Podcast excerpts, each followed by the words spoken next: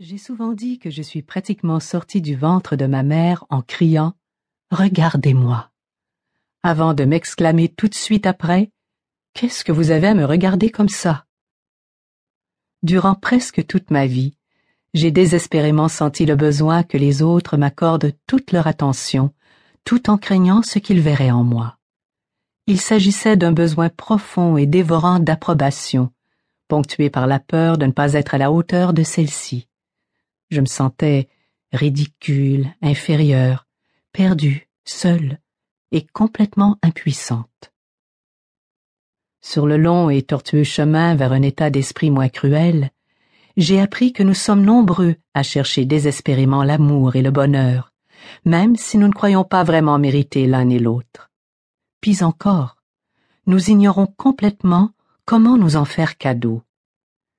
Nous avons tellement l'habitude de nous punir chaque fois que nous faisons une erreur, de nous blâmer quand nous échouons, et de douter de ce que nous sommes capables de faire, que nous en venons à croire qu'il nous faut une voie intérieure plus punitive. Si seulement elle nous poussait assez fort, peut-être serions-nous meilleurs, et peut-être nous sentirions-nous mieux.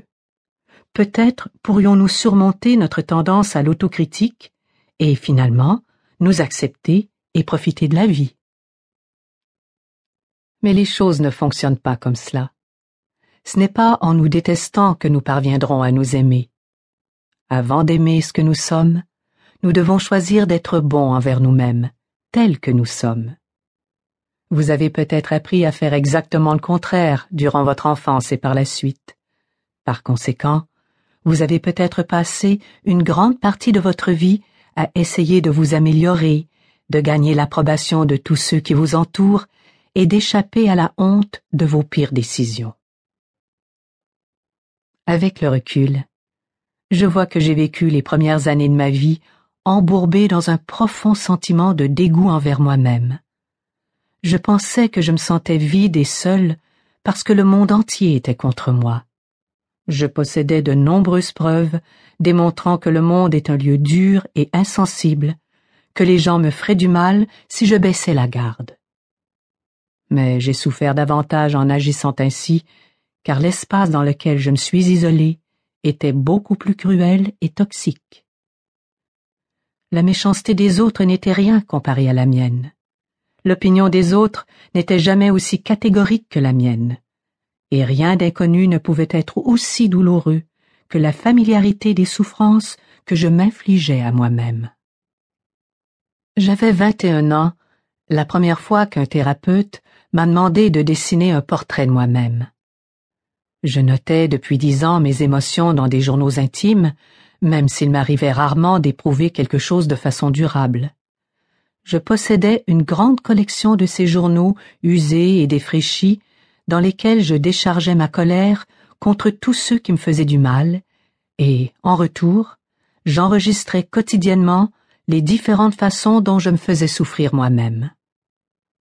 Ce qui n'était à l'adolescence qu'une façon d'échapper à la cruauté du monde s'est finalement transformé en journal de bord de mes expériences de torture sur moi-même.